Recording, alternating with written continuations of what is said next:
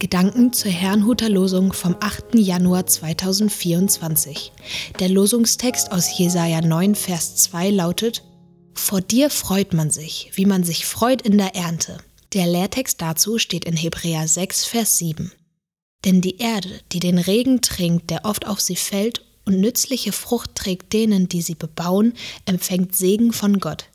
Es spricht Pastor Hans-Peter Mumsen. Segen Gottes. Im heutigen Losungswort geht es um Freude.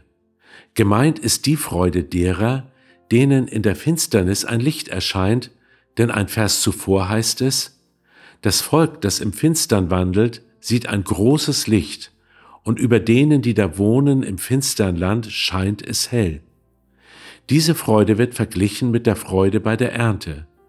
Was aber ist so besonders bei der Ernte? Nun, wie eine Ernte ausfällt, liegt nur teilweise in unserer Hand. Man kann sehen, pflügen, vielleicht auch begießen, doch das garantiert nicht eine reiche Ernte. Trockenheit, Sturm, Hagel oder auch ein Dauerregen können eine Ernte verderben. Es ist also immer ein Bangen, ob die nächste Ernte auch gut ausfällt. Entsprechend groß ist natürlich dann die Freude, wenn Gott es hat gelingen lassen. Diese Abhängigkeit von Gott war meiner Wahrnehmung nach in früheren Zeiten noch mehr im Bewusstsein der Menschen. Nicht umsonst feierte man Erntedank. Doch die scheinbare Machbarkeit des Menschen hat den Dank an Gott verdrängt. Wem aber vertrauen wir, wenn die Dinge zunehmend außer Kontrolle geraten? Gerade dann werden Menschen, die gelernt haben, in der Abhängigkeit zu Gott zu leben, ruhig bleiben. Sie vertrauen nicht sich selbst, sondern Gott. So sagte David, der Herr ist mein Hirte, mir wird nichts mangeln.